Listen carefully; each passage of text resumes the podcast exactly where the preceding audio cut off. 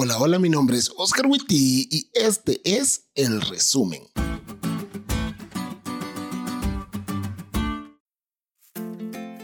Como ya te habrás dado cuenta, el tema principal de la carta a los Efesios es la unidad.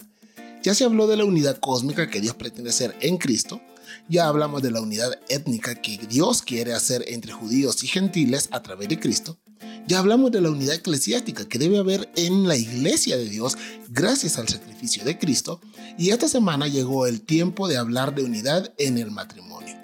Y puesto que los versículos que estudiamos esta semana usualmente son mal interpretados, vale la pena que antes de ver los consejos que Pablo da a la esposa y al esposo de forma particular, veamos lo primero que dice en el versículo 21 refiriéndose a ambos. Sométanse unos a otros por reverencia a Cristo. Ahora sí, veamos cuáles son los consejos que encontramos para lograr la unidad en el matrimonio. Punto número uno. Consejos para la esposa.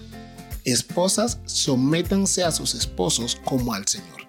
¿Esto quiere decir que la mujer debe estar en una posición de inferioridad frente a su marido? Claro que no.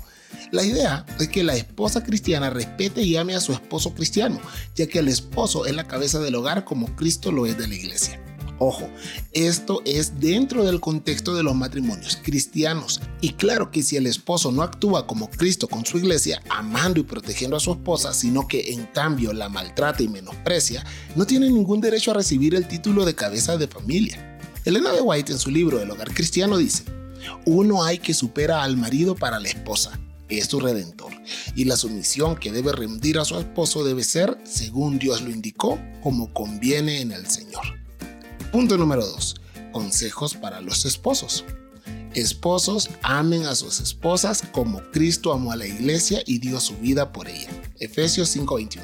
John Gray en su libro Los hombres son de Marte, las mujeres de Venus, dice lo siguiente. La mayoría de los hombres casi no se dan cuenta de lo importante que es para una mujer sentirse apoyada por alguien que se preocupa por ella. Cuando una mujer se siente perturbada, abrumada, confundida, agotada o desesperada, lo que más necesita es el simple compañerismo. Necesita sentir que no está sola, necesita sentirse amada y apreciada. Mira, lo mismo que dijo Pablo.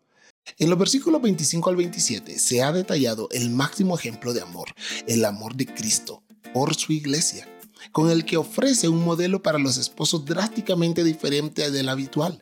Pablo señala ese gran ejemplo y pide a los esposos cristianos que respondan de ese modo, como Jesús, quien se entregó por su iglesia y atiende todas sus necesidades.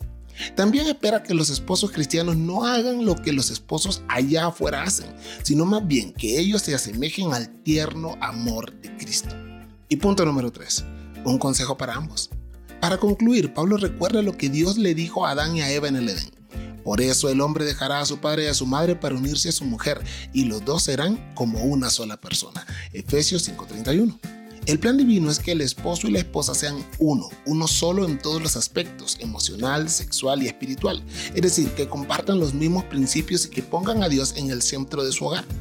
Nadie que está en su sano juicio odiaría o maltrataría a su propio cuerpo. Asimismo, los esposos no pueden odiarse ni maltratarse porque son uno. Esperamos que estos consejos sean de bendición para tu matrimonio. Y si todavía no estás casado o casada, es bueno que desde ya grabes estas enseñanzas en tu corazón, para que cuando conozcas a esa persona y te cases, tu matrimonio, como diría la señora White, sea un pedacito de cielo en la tierra.